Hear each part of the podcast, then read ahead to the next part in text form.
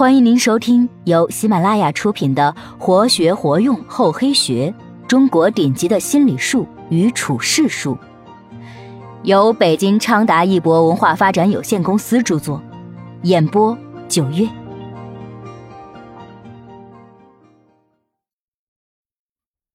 第四集，釜底抽薪，断其后路。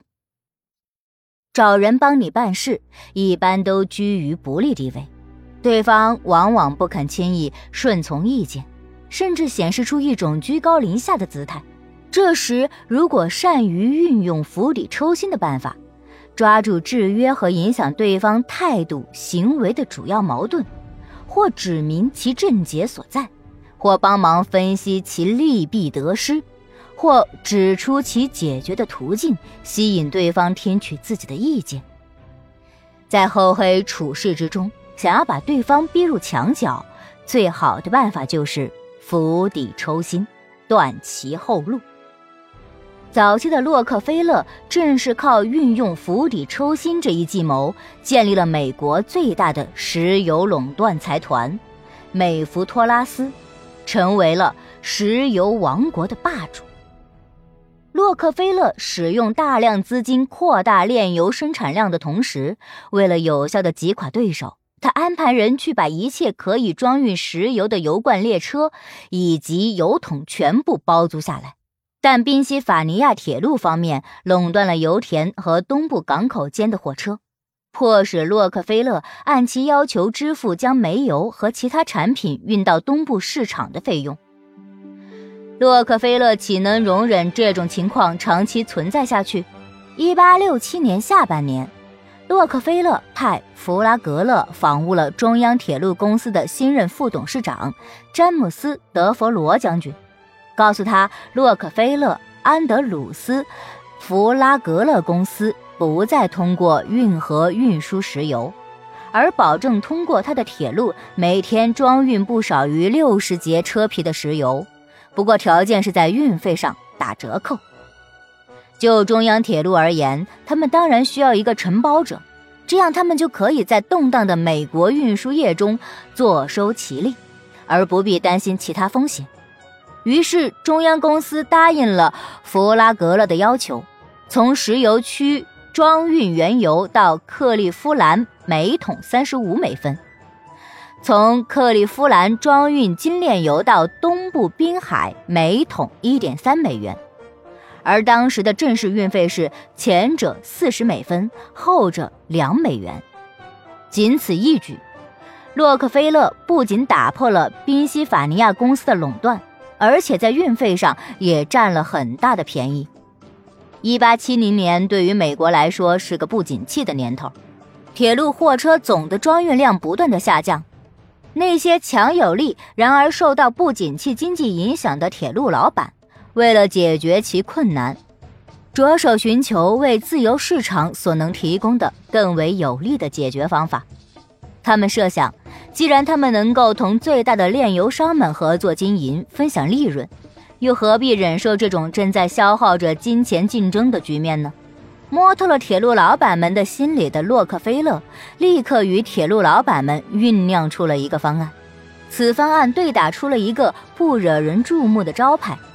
南方改良公司根据该方案，铁路公司包括宾夕法尼亚和伊利铁路公司，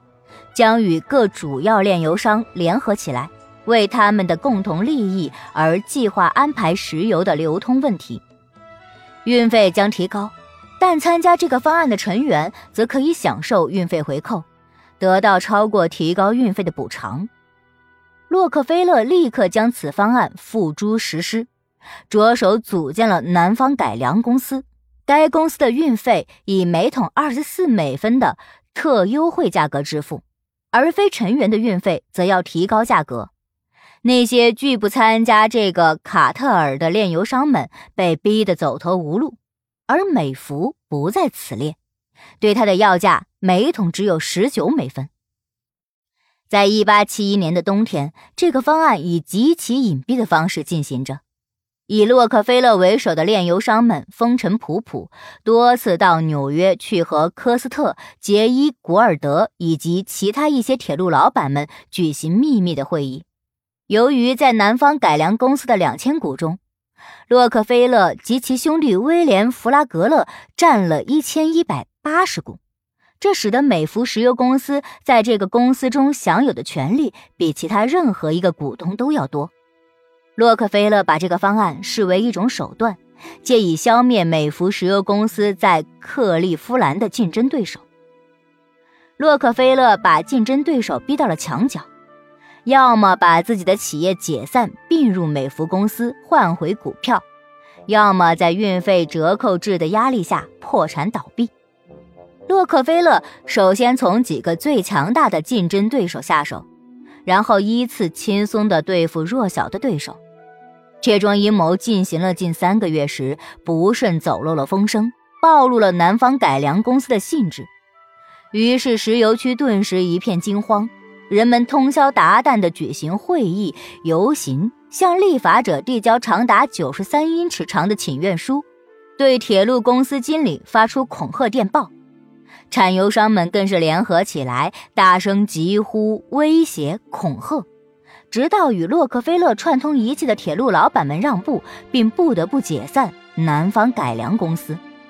洛克菲勒和他的美孚公司似乎是受到了沉重的打击。然而，当石油区的人们从兴奋中清醒过来，环顾四周时，却惊得目瞪口呆。他们发现，克利夫兰的炼油设备已经掌握在了美孚公司手里了。在这三个月的闪电战中，洛克菲勒已经想方设法买进了他在该城的二十五家竞争企业中的二十二家，只剩三家没买进。在这场竞争中，洛克菲勒以敏锐的洞察力紧紧抓住了运输这个关键，釜底抽薪，最终有效地垄断了美国的石油业。一八八零年，整个美国生产出的石油竟有百分之九十五出自洛克菲勒之手。洛克菲勒在世界的任何一个地方都是权力、财富和荣誉的象征。若想取胜，达到求人的目的，就要像洛克菲勒一样，首先要找到解决问题的关键钥匙。凡是厚黑高手，不论在任何情况下，都能拐弯抹角地找到那把钥匙。即使没有那把钥匙，他们也会自己造一把钥匙，甚至破门而出。找到问题之门的钥匙，把对方逼到墙角，断其后路，使其失去依靠，这样他自然会任你摆布，为你办事。本集播讲完毕，感谢您的收听，我们下集再见。